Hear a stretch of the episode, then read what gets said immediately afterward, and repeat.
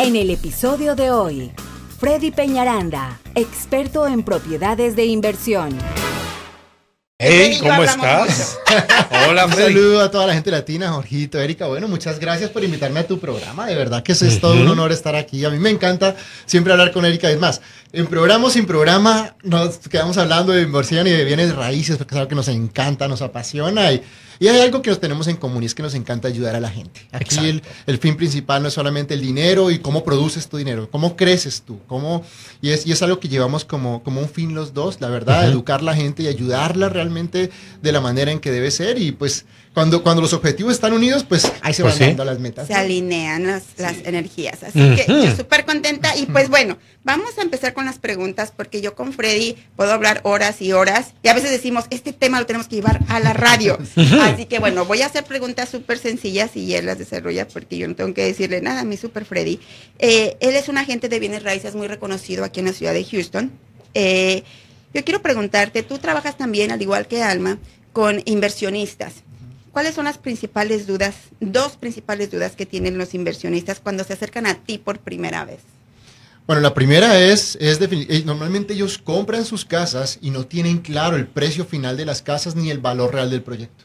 Entonces, e, es, es, la voy a comprar, Freddy, pero no tengo ni idea cuánto cuesta al momento de venderla. Y ese es un punto clave. O sea, el, el primer paso para el éxito es que tú conozcas cuánto la voy a comprar. Es más, primero conoces el precio de final de la casa, cuánto cuestan las reparaciones y ahí vas a saber cuánto es el precio que vas a comprar casi. O sea, primero tienes que tener tu contractor de confianza que te diga cuánto cuesta, no el que te va a decir 40, después te sale, uy, se subió 5 mil, uy, se subió esto o lo otro, ¿no? Sino un contractor que realmente te diga el precio y, y, tener la estrategia de salida de la casa clara. ¿Cuál es el precio? ¿Cuál es el rango de precio que tienes para manejar? Y con base en eso vas a negociar y vas a conocer tu ganancia neta antes de comprar la casa.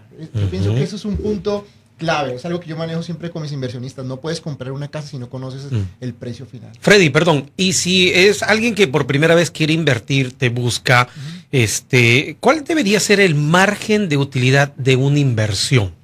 Para, un flipping. Sí, por decir para un flipping, pero en términos de porcentaje. Neto, neto. Yo siempre hablo de porcentajes netos porque nosotros vemos el Airbnb, no sé qué, pero esos son, para mí el neto, neto que le debe quedar a una persona en un flipping debe ser entre el 15 y el 20. Es ideal. Wow, eso es bastante, ¿no? Es, el, es el, ese porcentaje ideal. Obviamente ahorita el mercado está muy bajo de, propiedades de flipping. Hay, hay, inversionistas que me dicen me voy un poco menos, pero el ideal es que estemos cerca del 20%, del 15% de ganancia. Neto, aparte de comisiones, aparte de todo el tema, por ahí debe estar. Libre de polvo y paja. Pero importante que dijeron eso en un flip. ¿Por qué? Porque la idea que en un flip tú puedes hacer hasta dos al año. ¿Qué quiere decir? Si te ganas, digamos, un 12% y haces dos flips al año, tendrías un 24% de retorno en tu inversión anual. Pero en esa, en esa inversión, en ese proyecto, trabajaste en dos proyectos donde tuviste que invertir tiempo y demás. ¿Qué pasa cuando es una inversión en una casa de renta? Porque algo que nos pasa mucho y que comentamos Freddy y yo es que mucho inversionista nos contacta y decimos, y nos dicen, queremos hacer un flip, queremos invertir, ¿qué quiere hacer? Flip, flip, flip. Y a veces nos decimos, piensen en otras estrategias, es ¿correcto? esa es la segunda pregunta. Normalmente piensan de que existe el flip nomás. O sea, esa es la única estrategia de inversión que hay. Y, y también no, no, saben en dónde conseguir las propiedades, ¿no? Entonces, es parte, es parte de. Ahorita venía precisamente escuchando el programa y lo que tú decías es verdad. Tienes que salir, tienes que moverte. Lo que decía Alma, claro. Porque es fácil, a otros nos dicen, oye, tengo 100 mil dólares y quiero que me dé un retorno al 20. No, mete tu dinero en un fondo en ese caso. Eso no es invertir en bienes raíces. El invertir en bienes raíces es tener un equipo de trabajo completo donde todos trabajamos y donde tú como, como inversionista también tienes que aprender a encontrar las propiedades. Yo creo que ni Alma ni yo tenemos el tiempo para sentarnos. Yo tengo ahorita tres personas buscando propiedades todos los días, casi 8 o 10 horas al día, y no las encuentran. A veces se desesperan, no sale nada. Le digo, imagínate, esperan que yo traiga las propiedades para estos inversionistas, ¿hasta qué horas? No nos da el tiempo, ¿no? Entonces yo les digo, hay algo importante es de que usted sepa al menos las fuentes básicas de dónde encontrar fuera de, las plataformas de Silo, de muchachos, eso es, ahí sale algo, pero esa no es realmente las fuentes buenas. Para eso tenemos a Erika Basurto, que en el caso mío, o sea, yo trabajo con ella muchas propiedades y siento que es una persona de confianza. No cualquier wholesaler es como cualquier agente de raíces, saben de lo que están hablando. Entonces, en ese sentido, yo siento que es bueno siempre tener una persona como tú que les pueda traer buenos negocios, que tú no manejamos números muy, muy aterrizados, porque algo que siempre pasa que nos pasó en el último evento, que una persona que se levantó, que estábamos en el de inversión, y le dice a, las personas de inversión, ¿por qué siempre ponen mal los precios de las casas? Entonces, obviamente ellos no son appraisals, ellos no son, no, es verdad, pero Y el de lo nosotros que comentábamos. tenemos- y en eso tienen toda la razón, o sea, deberían irse con, no, no son appraisals, pero deben poner los números lo más real posible, cosa que Erika conoce bien de los números y es lo que un inversionista necesita definitivamente. Así es, y el apoyo de alguien como ellos. Por ejemplo, Freddy lo que hace con sus inversionistas, él les hace un análisis del de- el potencial de la propiedad. Él tiene, hizo su propio am, formato en el que les, les deja saber si tiene potencial o no. Ya ellos deciden, y lo comentábamos él y yo cuando esta persona alzó la mano y dijo, ¿por qué los wholesalers siempre mandan una propiedad y no ponen el, el precio correcto, lo ponen mal? Y decíamos él y yo, porque no es trabajo, es trabajo del inversionista hacer su due diligence, hacer sus propios números y asegurarse, porque el wholesaler es un vendedor, el que quiere vender quiere ganar. Ujú, por Pero supuesto. Si tú vas a comprar, es tu responsabilidad, ya sea que tú sepas hacer el análisis o que tengas a una persona como ellos, como Alma, como Freddy, que te ayuden a hacer el análisis. Pero a mí eh, eso es algo que también otra vez quiero recalcar, porque como parte de un equipo que somos nosotros, es, si tú vas a, a- a contactar a un agente de bienes raíces, un broker, para que te analice tus propiedades, porque quieres invertir, porque estás interesado, sigue en tu proceso con ellos hasta que compres y ya cuando la vendas, en listas con ellos. Porque a veces los llaman y yo quiero y yo, Ujú. eh, enséñame y dime y mándame propiedades y al final no completan el proceso.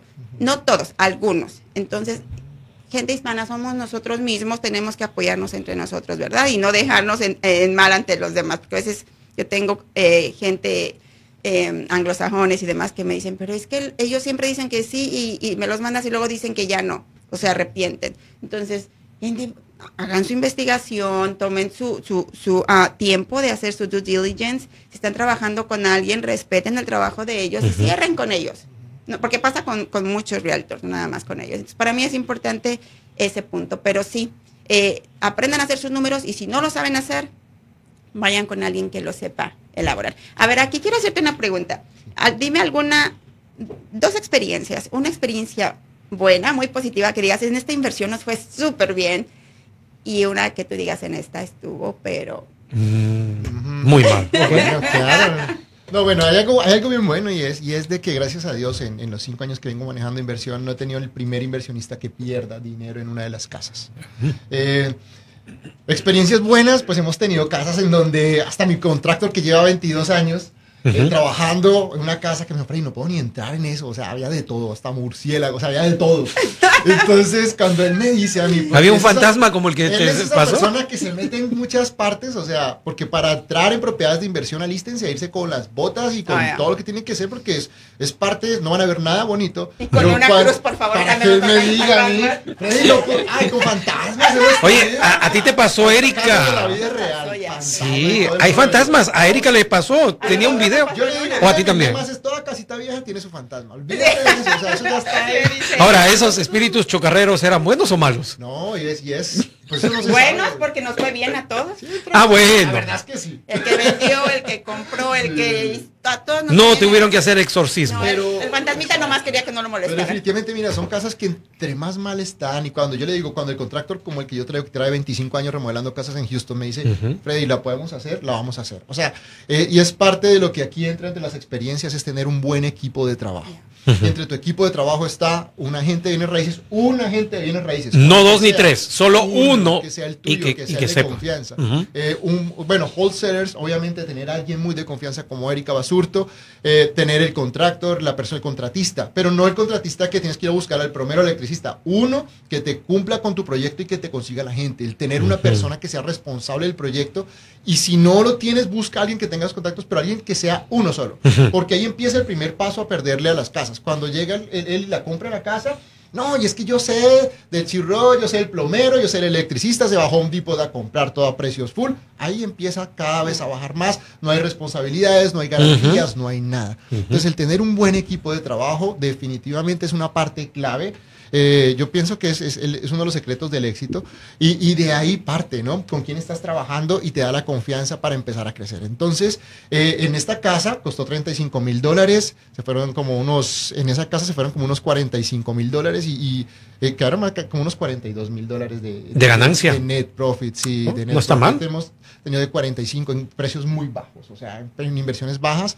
Eh, a nivel de, pues, de, de experiencias malas, tenemos lo mismo. La inversionista que me dice, Freddy, compré mi casa, eh, pero yo la quiero arreglar, yo tengo un contractor para ti. No, no, no, déjame que yo lo voy a hacer, ¿no? Entonces cuando voy a ver la casa, yo digo, me dice, ya está lista. Y cuando digo, no, esta casa todavía no está lista. O sea, combinaciones de pisos, dejaron un, como un- una cosa que es de los años, como una, un calefacción, no sé qué era eso, pero todavía.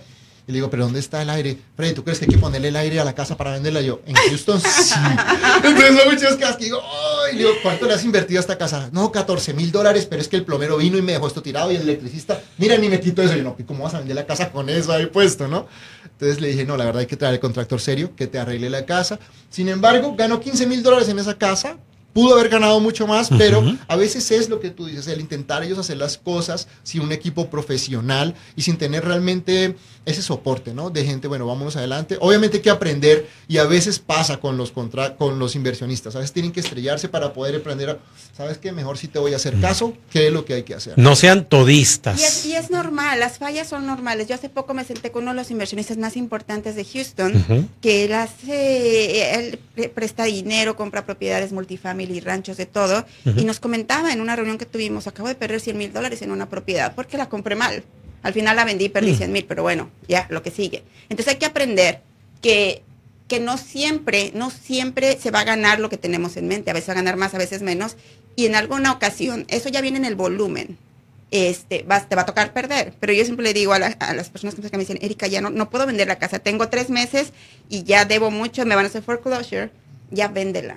Págale a tu lender, agarra tus pérdidas y sigue adelante. De ¿Por qué? Porque es parte de la experiencia, es parte del conocimiento. Y, pero yo siempre les doy este tip, si van empezando en bienes raíces, si van empezando a hacer flips, no empiecen con proyectos muy Grandes. grandes, muy completos. Agarren casas que no necesiten tantas reparaciones. Y más si son de la gente que dice, no, pero yo lo sé hacer, o mi esposo, o mi hijo, o mi sobrino lo sabe hacer. Agarren proyectos donde las reparaciones sean mínimas.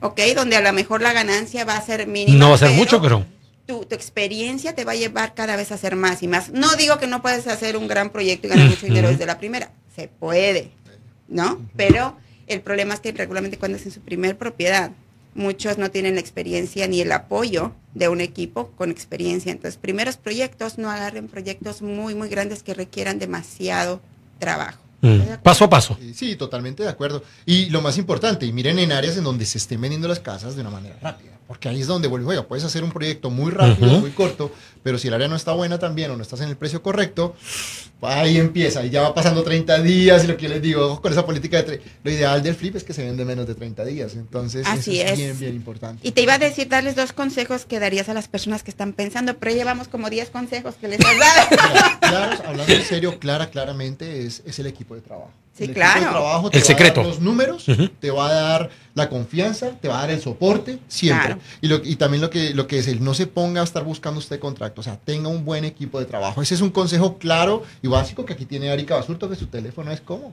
281 Ah, ya sé. 968 1756 De nuevo, tiene Erika, a por Freddy favor. Peña Aranda. Ahorita le toca a Freddy dar Ajá. el número de él, que es 832-696-3031. Una Ay, vez más, De nuevo. 832-696-3031. O que te busquen en tu red social, que es justamente Freddy Penaranda en Facebook. en YouTube también. Oh, en YouTube también. ¿no? En YouTube. Claro. Claro que sí. Y, y el otro consejo es que no se queden solamente en flippings. Hay que conocer, hay que educarnos, como, como tú, tú tienes muchos cursos que son gratis, mi gente, que son importantísimos. Participar, la falta de educación es lo que hace que nos quedemos en un solo lado. Hay muchas estrategias de inversión y hay que saber como inversionistas cómo nos movemos en cada ciclo del mercado.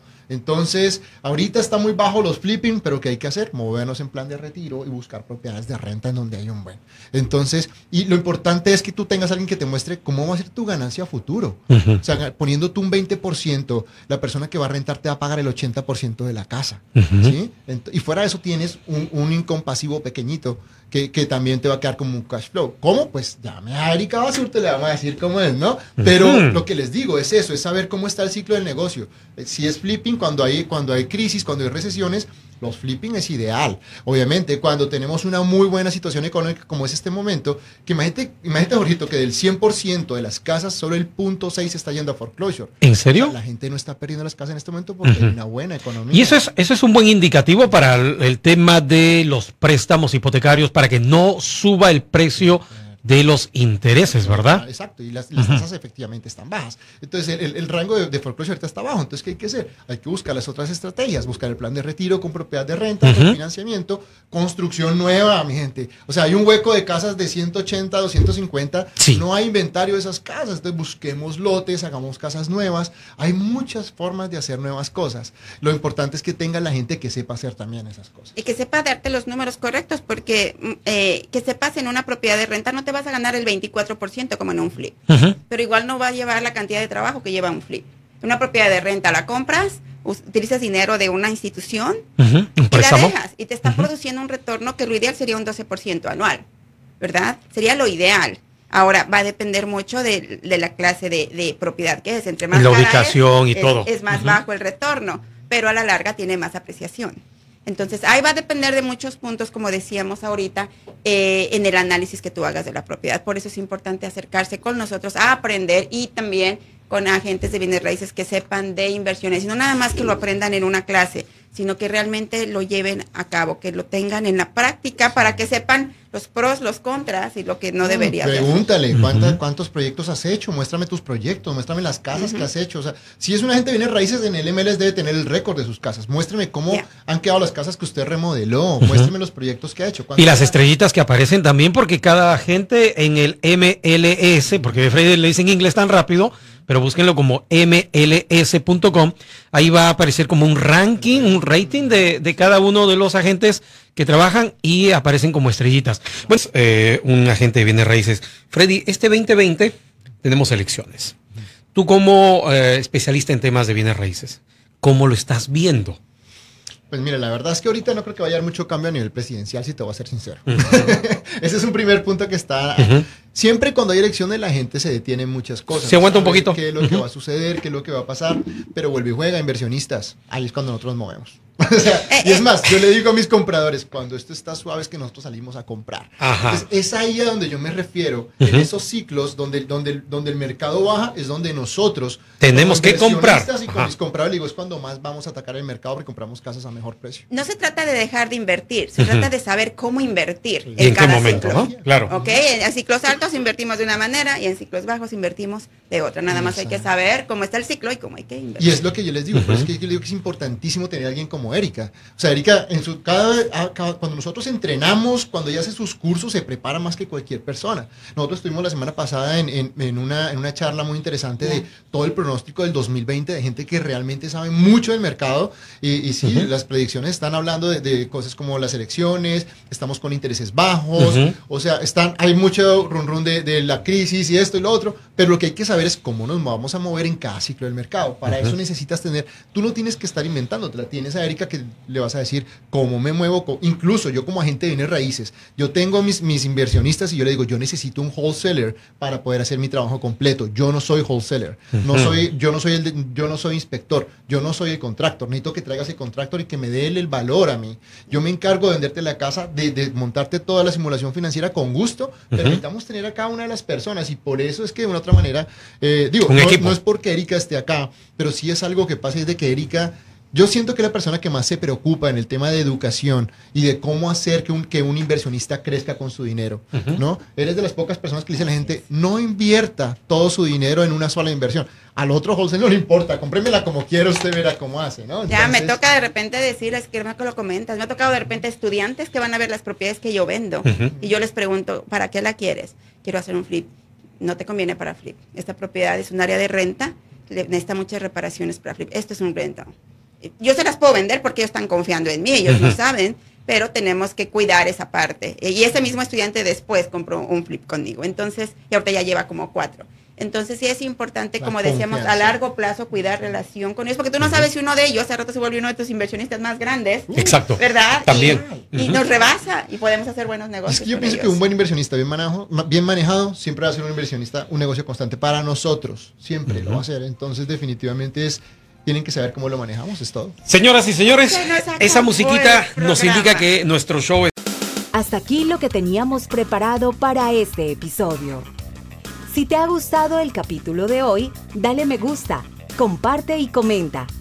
Así podremos llegar a ayudar a más personas como tú. Te esperamos en el próximo episodio de Hablando de Real Estate con Freddy Peñaranda.